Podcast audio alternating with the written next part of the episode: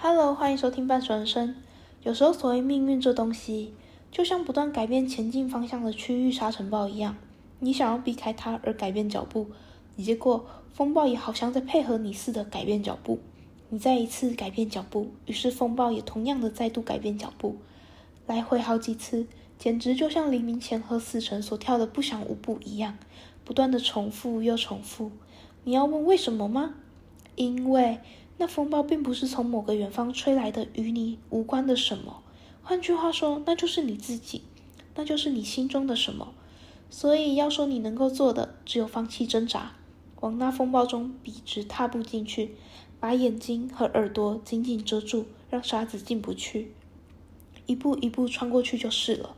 那里面可能没有太阳，没有月亮，没有方向，有时甚至连正常的时间都没有。那里只有粉碎的骨头般细细白白的沙子，在高空中飞舞着而已。要想象这样的沙尘暴，当然你是要实际穿过那东西的。那激烈的沙尘暴，形而上的象征性的沙尘暴。虽然是形而上的象征性的，但那东西却同时也像千把剃刀般会锐利的割裂肉身，无数的人将会浴血其中，你自己也可能会流血，温暖而鲜红的血，你的双手将沾满血迹，那既是你的血，也是其他人的血。而当那沙尘暴结束时，你可能还不太能理解自己是如何穿过那风暴活下来的呢？不，甚至不太清楚那风暴是否真的已经走掉了。不过，只有一件事你可以确定，那就是从那风暴中出来的你，已经不再是踏进去时的你了。对，这就是沙尘暴的意义。不知道大家有没有听过这一段话？这本这句话是出自于村上春树的著作《海边的卡夫卡》。没错，今天要介绍的就是这一本书。由于是第二十集了，所以我想我们就来做一下小说吧。毕竟做政治啊、公民相关议题的也有好几集了，换个口味吧。我的频道初衷本来就是有很多的，但是最近不小心太热衷于政治，所以，所以我们要改一下，难得二十集。那这本书呢，是关于一个少年成长故事，以及带有些奇幻的经历。那我要先警告一下，就是因为有很严重的剧透，几乎我都剧透了，能剧透的我都剧透了，所以不能接受的要先请左边出口，谢谢。对，谢谢，先离开吧，谢谢。那我们就开始吧。田村卡夫卡呢是个刚满十五岁的少年。卡夫卡并不是他真正的名字，但田村是他的姓，没错。他被父亲下了诅咒，将会如同希腊神话中的伊底帕斯弑父娶母，不比这更残忍。他会在知情的情况下与母亲还有姐姐发生关系。为了避免这个诅咒成真，他下定决心在十五岁时离家出走。他与一名叫做乌鸦的少年一起离开了那个只有他与父亲的家。他的母亲在他还小的时候便带着姐姐离开了，从此再也没有回来。OK，乘坐夜间巴士时呢，他认识了一个名叫做樱花的女性，比他年长。樱花呢主动向他搭话，然而当樱花问起他年纪时，他说谎了，高中生。即便心里知道自己不过是个国中还没有毕业的小鬼，但因为那训练有素的身材以及那身高，说高中生也算是过得去，这谎就成功的。被信任了，他们俩一起搭车到了高松，然后分离。卡夫卡呢，先去饭店登记住宿，他装作出有为青年的样子，彬彬有礼的态度，让任何人都不会想到他只是一个离家出走的十五岁少年。他在高松的一间私人图书馆——甲村纪念图书馆，就这样消磨了一整个下午，直到闭馆。连续几天，他也被那边的柜台服务人员大岛先生给记住了。但问题是，那一天晚上。卡夫卡倒在一旁的草地，起来时已经浑身是血，是谁的血不知道，但可以确定是别人的，而不是他自己的。卡夫卡很慌张，却没有任何关于这些东西的记忆。为什么会在这？杀人了吗？是谁？等等。毕竟这本书的作者不是东野圭吾啊，我们接下来并不会进到推理这一块，所以期待推理的一样左转，谢谢哦。开玩笑，我们继续吧。田中卡夫卡心想，不能这样突然回饭店。但自己现在身处异地，根本也没有认识的人。突然，他想到了樱花，于是拨电话给他。樱花收留了他，来到自己家中。然而，在夜晚，孤男寡女就是会发生一些事。至于是什么事呢？请自己到书中去看哦。谢谢。好，来到隔天早上，卡夫卡留下一张纸条，便离开了樱花家。他先去饭店退房，然后刚好跟已经混熟的大岛先生说起他没有地方住的事情。大岛呢就问说：“那你要不要来图书馆工作？”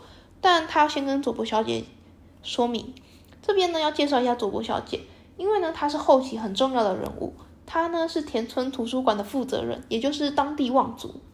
这间图书馆呢是她与青梅竹马的家人一起创建的。而她的青梅竹马，A.K.A. 她男朋友死了，是的，很年轻的时候就死了。他们很年轻在一起，但是男友呢，在佐伯小姐二十五岁的时候，因为参加社运，所以意外死亡。那佐伯小姐呢，就因为这样很伤心，之后消失了好几年，直到近年呢，才回到高松担任负责人。支线介绍完了，我们要回来主线。卡夫卡呢，如愿得到了。图书馆工作，然而日子还不算太久，新闻就已经开始报道卡夫卡的父亲死了，而且非常明显就是他杀。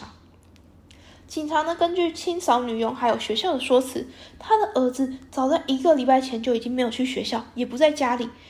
警方开始寻找他的儿子。卡夫卡看着大岛先生，恐惧的说：“人不是我杀的。”但他突然想起，根据父亲死亡的那一天。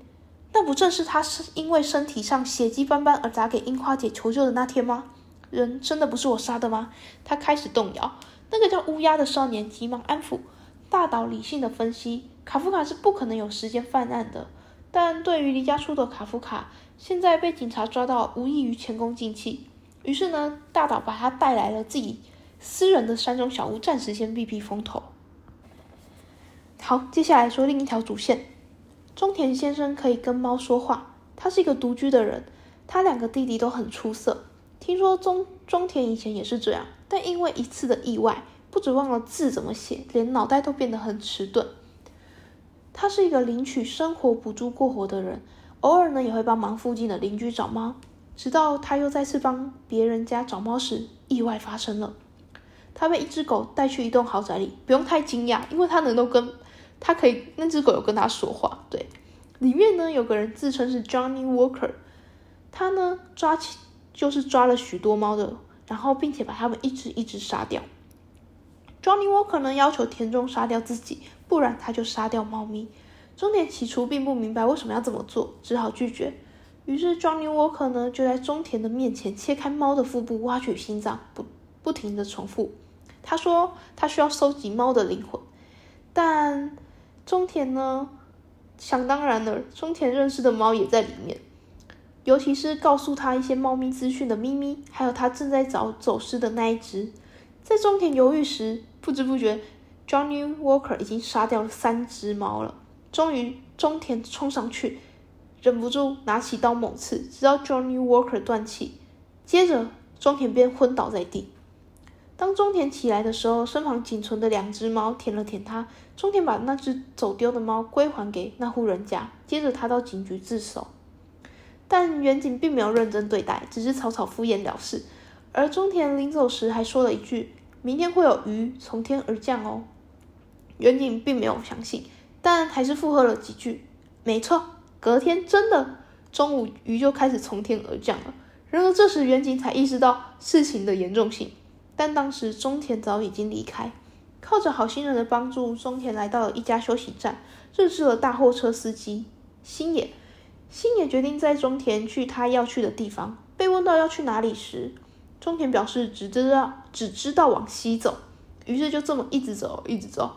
路上呢，他们要去找一块石头，那是一个入口的开关，也是造成中田失去写字能力及记忆的关键。星野意外遇到了一个老爷爷。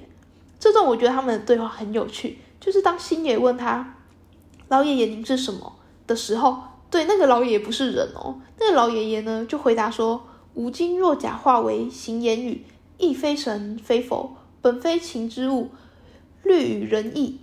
吾本非神非佛，亦非情，非情之物，不问人间善恶，亦不随止行止。”这一段呢，其实是取自于《雨月物语》，也就是。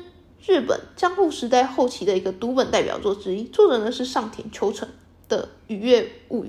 对，《雨月》阿美兹基莫诺卡达里，应该是这样吧？那段话的意思是呢，我什么也不是，没有名字，没有形状，没有性格，没有也就没有感，也没有感情。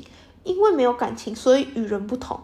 我不是神，不是佛，所以没有必要去判断人间善恶，也没有必要跟随善恶的基准行动。想当然，星野肯定是诚实的对那老爷爷说：“我听不懂。”就有了一些小趣味。但其实那老爷也很认真在解释，也很认真的在解释给他听。因为星野直率又有些傻气的回答跟提问，为这如果只把重点放在回答这道理，就会有些无聊的安插的很好，让人会看得下去，又能带出点意思。所以这边是我觉得很有趣又很有想法的地方。啊，离题了，离题了。回到故事，因为老爷爷帮忙，星野成功找到了那块石头的开关，那块石头就是开关了。带回去，并放在中田先生身旁。隔天，中田请星野帮忙打开了入口，也就是把那个石头翻面，但是很重。对，回到卡夫卡视角，他看见那十五岁的佐伯小姐在他房间游荡。没错，这这边很明显的带出了佐伯小姐是只有过去的人。她从心上之人，也就是之前提提到的青梅竹马死后，佐伯小姐似乎也死了。